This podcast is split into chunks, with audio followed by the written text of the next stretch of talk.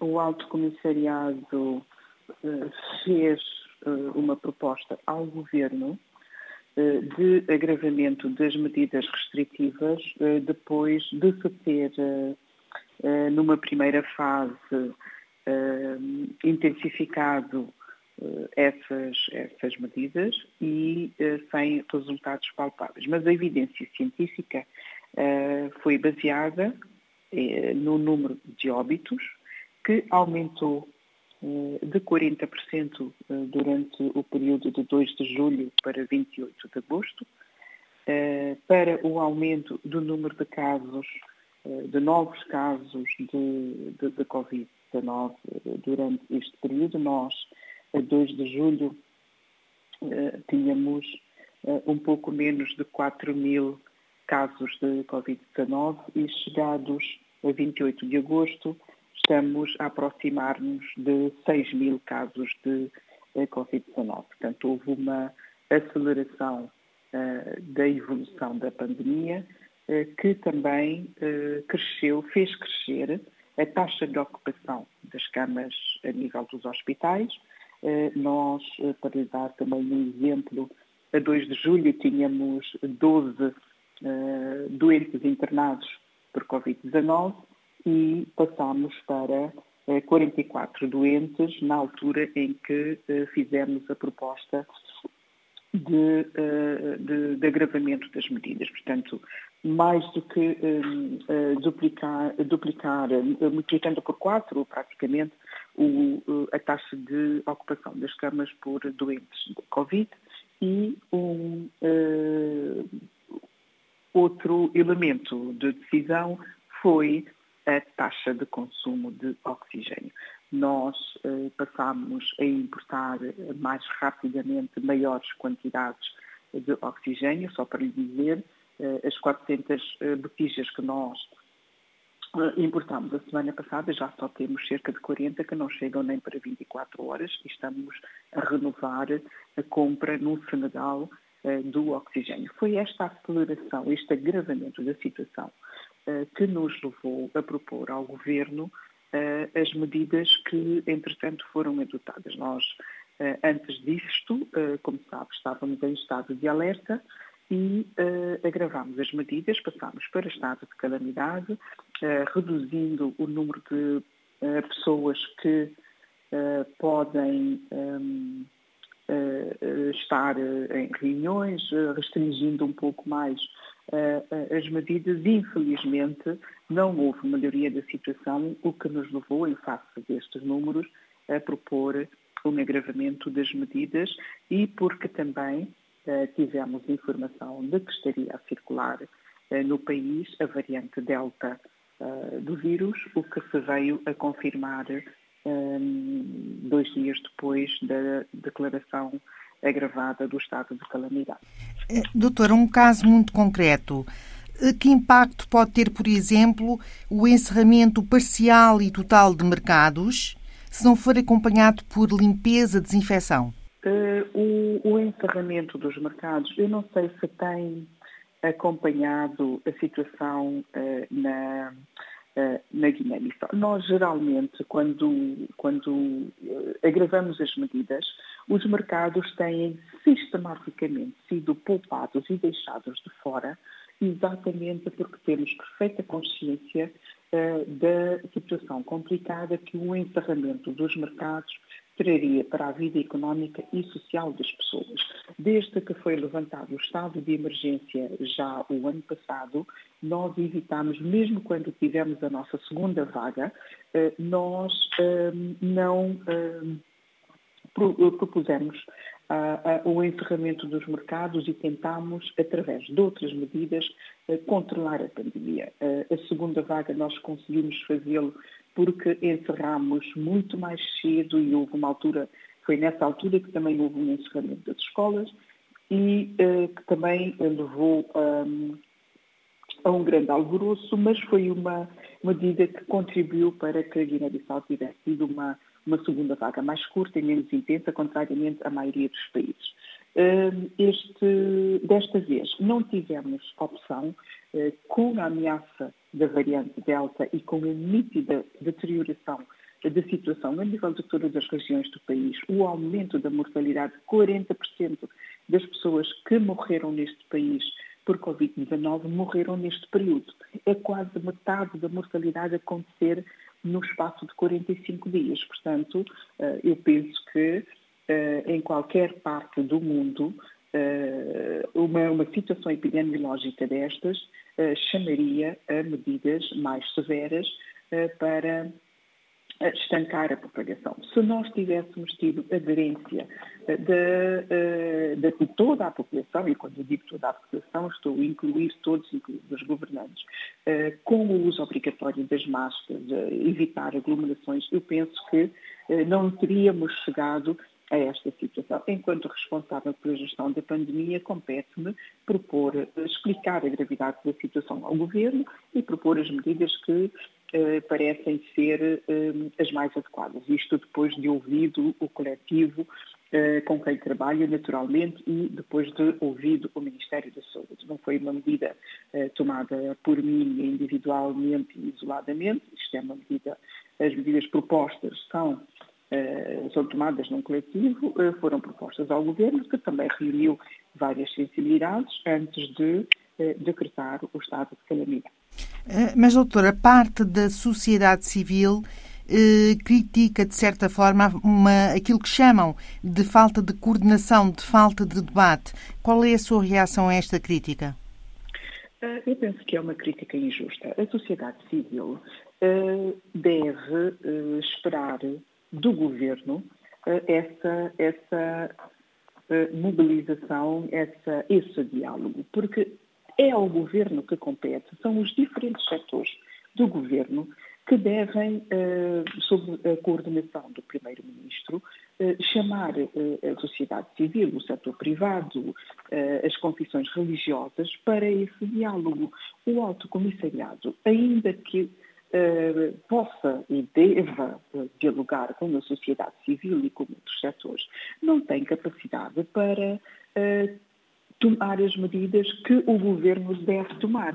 Portanto, eu penso que competia à sociedade civil solicitar ou endereçar essa crítica ao governo. É ao governo que compete quando decide que embarcar, aprovar as medidas propostas ou antes de o fazer, convocar os diferentes setores da sociedade. E aquilo que, que me é dado saber é que a sociedade civil terá sido eh, convocada pelo governo, não participei diretamente em todas as, as sessões de diálogo, mas uh, estou em crer que a sociedade civil terá sido consultada pelo governo antes da aprovação do decreto, assim como foram as confissões religiosas, o setor privado, uh, por isso, mas não é, não é alto comissariado. Eu penso que existe um grande equívoco em toda a sociedade guineense relativamente àquilo que é o papel do alto comissariado. Nós somos essencialmente uma, uma estrutura técnica que uh, analisa a situação, trata dos dados e que vai monitorando e vai fazendo recomendações sobre as medidas que devem ser tomadas.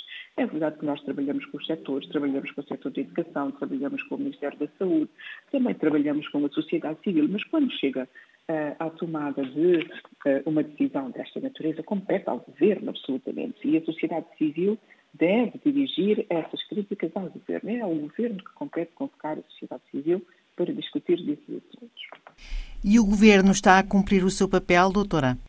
Eh, eu penso que, como lhe disse, o Governo eh, convocou as diferentes partes interessadas para ouvir as suas opiniões. Houve várias uh, alterações que foram introduzidas à proposta que foi, que foi inicialmente feita pelo Alto Comissariado. Houve avaliação de prós e contras, houve ponderação em várias medidas que foram que foram, que foram tomadas, exatamente para acomodar as opiniões de uns e outros e também tentar minimizar o impacto que estas medidas terão junto.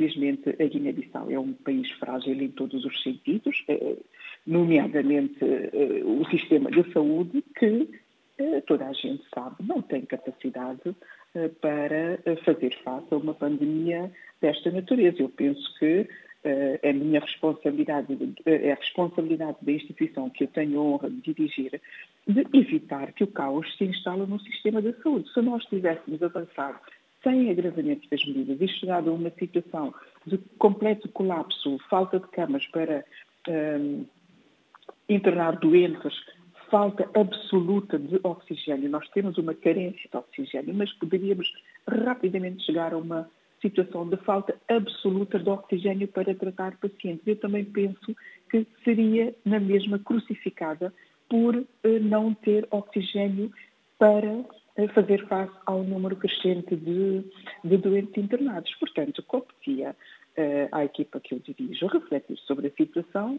e tomar, propor medidas que pudessem estancar uh, uma hemorragia que estava a ser cada vez maior. Doutora, quanto às mortes pela Covid-19, tem-se ficado a dever sobretudo a quê? Diagnóstico, resposta tardia, problemas com ventiladores, com o quê? Sobretudo à chegada tardia das pessoas ao hospital.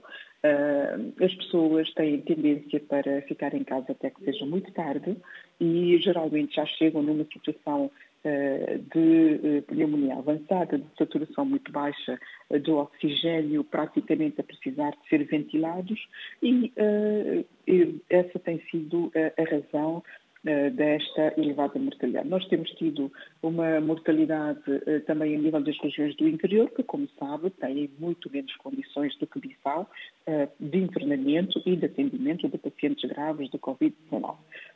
Isto tudo tem contribuído para eh, esta mortalidade acelerada, como lhe disse, faleceram 40% eh, das pessoas que morreram na Guiné-Bissau desde que a Covid começou em março do ano passado, morreram neste período de 2 de julho a 28 de agosto. Portanto, isto é eh, uma, uma, uma, uma, mortalidade que não é tolerável e há que tomar medidas para a estancar. Doutora Magda Robalo, quais são os objetivos neste momento a nível de testagem na Guiné-Bissau? Olha, nós estamos a, a nós tivemos Desde, o, desde, desde, a instituição do Alto Comissariado, nós tivemos uma, um aumento significativo da capacidade de testagem, incluindo uh, estabelecendo uma parceria com o laboratório privado para dar oportunidade aos guineenses de uh, fazer uh, mais testes. Nós uh, multiplicamos por três a capacidade de testagem no país, somos um dos países da sub-região que mais faz testes comparado com a nossa população e comparado com o número de, de positivos. Há aí variáveis que permitem saber a capacidade de, de, testagem. Temos consciência de que podemos e devemos fazer muito mais. Eh, estamos neste momento a acelerar eh, a testagem por teste rápido.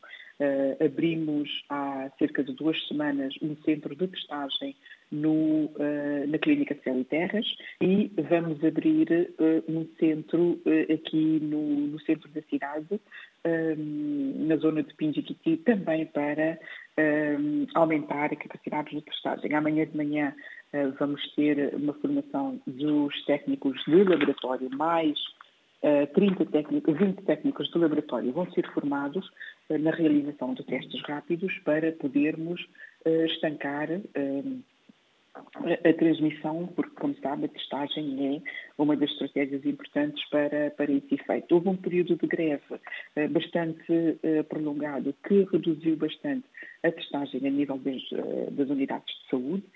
Felizmente, essa situação está ultrapassada. As unidades de saúde voltaram fazer, a fazer testes de rotina e estamos neste momento a aproximar-nos de, de cerca de 100 mil testes feitos desde o início da pandemia, o que, como lhe disse, é uma, uma taxa relativamente boa para um país com 2 milhões de habitantes como a Guiné-Bissau. Mas a nossa, o nosso objetivo é atingir cerca de 5 mil, ultrapassar 5 mil testes uh, semanais.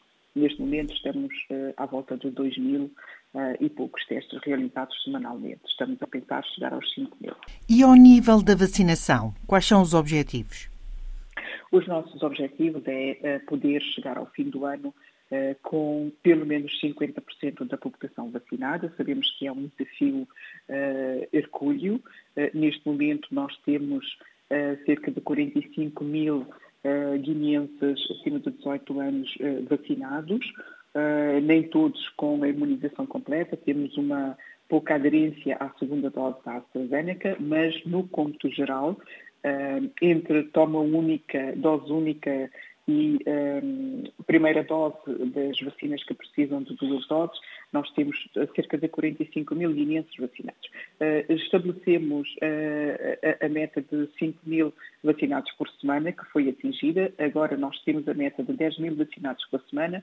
Uh, estamos já a vacinar nas regiões do país, em todo o território nacional. Penso que só falta a região de Bolama para terminar a formação hoje e, eventualmente, começar a vacinar amanhã. Por isso, estamos a intensificar as campanhas de vacinação, estamos a abrir mais centros para tornar uh, as vacinas acessíveis à população, estamos a mobilizar mais pessoal para trabalhar, portanto, nesses centros e, assim, disponibilizar as vacinas como forma de combater a propagação da variante Delta e também proteger a população. E qual é o panorama uh, para o reinício das aulas? Uh, eu não serei a pessoa mais indicada para uh, falar sobre isso. Penso que o Ministério da Educação terá os detalhes sobre os planos que têm para o reinício das aulas, mas aquilo que eu posso dizer é que é uma sorte que a Guiné-Bissau, neste momento, tenha as escolas fechadas, porque se eh, nós tivéssemos uh, as aulas uh, a funcionar, uh, seria uma complicação maior. penso que a evolução da pandemia seria muito, muito maior por causa de uma maior circulação de pessoas e proximidade no, no, nas escolas. Uh, esperamos poder, uh, sei que o Ministério da Saúde e da, Educação tem a intenção uh, de retomar as aulas em setembro para algumas escolas e abrir o ano letivo em outubro. Esperemos que neste intervalo de 15, 15 dias, em que estamos a tentar jugular estes focos de infecção, que se consiga estabilizar a situação, que a taxa de positividade possa eh, possa diminuir. Ela está, já esteve a 15%, está neste momento em 12%. Uh, eh, esperamos poder baixá-la uh, rapidamente com, com estas medidas e para que se possa retomar o ano letivo com mais tranquilidade e também esperamos que com mais pessoas vacinadas nós consigamos ter um ambiente mais propício para uh, o início dos anos. A doutora Magda Rubalo já se mostrou disponível para tornar claro todo o processo de doação e movimentos financeiros. Sentiu-se triste com as críticas? Triste não. Uh, não me senti triste. Eu, eu penso que elas foram injustas e despropositadas. Primeiro, porque ninguém aponta as pessoas uh, dizem muito vagamente uh, que vêm máscaras a serem vendidas no mercado e desconfiam que as máscaras venham do Alto Comissariado. Eu penso que isso é uma, uma, uma calúnia muito grande porque é preciso ter mais eh, mais dados antes de, eh, de, se fazer afirmações dessa natureza.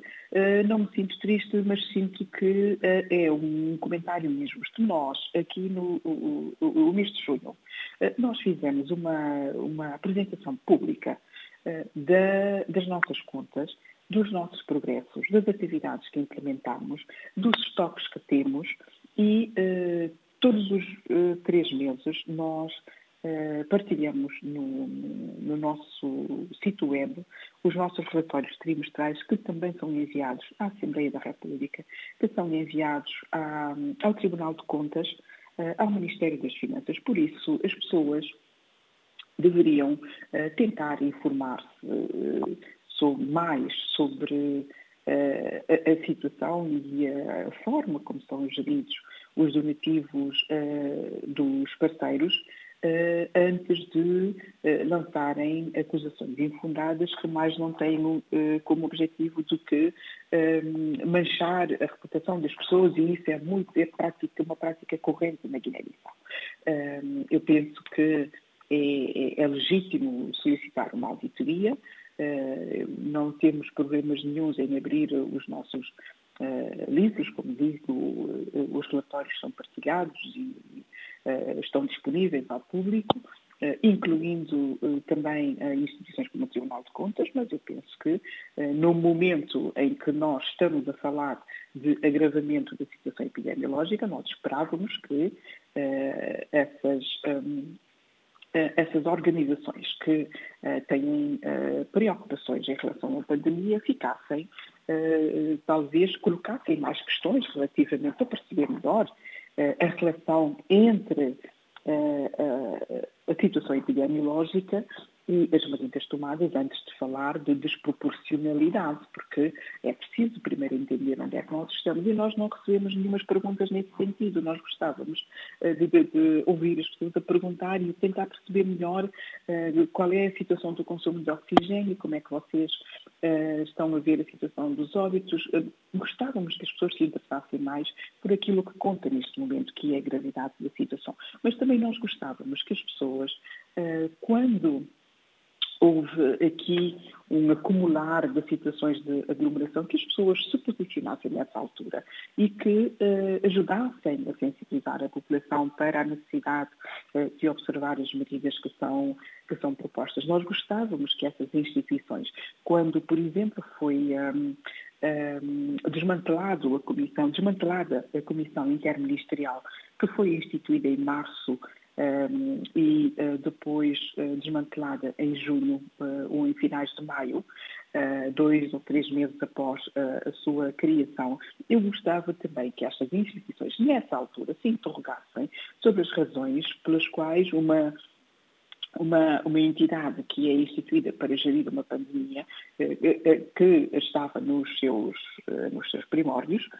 porque é que, porque é que terá acontecido essa, essa, esse desmantelamento. Isso era uma situação, na minha opinião, que também requeria uma auditoria, mas eh, não, não será por aí. Continuamos eh, dispostos, aliás, acabei de assinar uma carta eh, para o, o Presidente do Tribunal de Contas a solicitar uma auditoria conforme proposta pela, pelas organizações da sociedade civil, porque eu penso que é no meu interesse e no interesse de todos nós, de sabermos exatamente uh, o que é que se passa com uh, os donativos que são recebidos. Quero aqui aproveitar para dizer que as pessoas não têm uh, a percepção de que os donativos da Covid não vêm só para o Alto Comissariado. Aliás, é o governo, através dos ministérios ou da Economia ou das Finanças, que assinam os acordos e uh, os, um, os, materiais e equipamentos uh, são armazenados através do nosso parceiro, que é o, o, o, PAM, e as finanças, as verbas, são canalizadas ao Alto Comissariado através do Ministério das Finanças, a quem enviamos sempre uma solicitação de verbas e depois os relatórios de da, da, das execuções uh, orçamentais. Por isso, estamos perfeitamente à vontade e disponíveis para essas auditorias. A doutora tem um longo percurso na saúde do continente africano.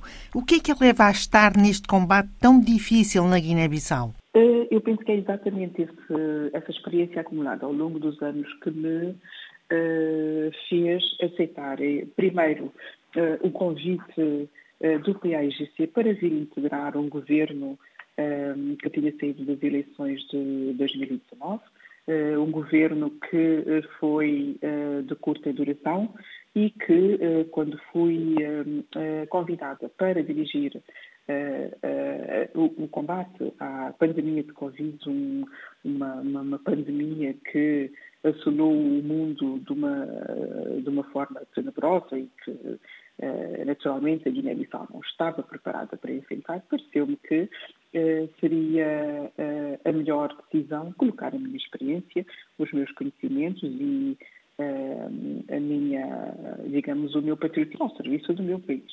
Naturalmente que a situação política, a politização da pandemia, a banalização da pandemia tornaram isto tudo muito mais complicado. A fragilidade dos sistemas, não só da saúde, mas de todo o sistema, a fragilidade da governação, a fragilidade do, do Estado, a fragilidade da Guiné-Bissau tornam esta, esta, este combate à pandemia ainda mais complicado e complexa e, naturalmente, que o, um dos grandes problemas é que uh, nenhuma instituição se sente responsável uh, por isto e todos apontam uh, para o Alto Comissariado. Ora bem, o Alto Comissariado não é, não implementa as ações, as, ações de combate, não assina os decretos, o Alto Comissariado não se substitui ao governo, nem se substitui à sociedade civil, todos temos responsabilidades, ninguém assume as suas responsabilidades, a própria sociedade civil, o setor privado, as organizações sindicais, eh, etc., que deviam estar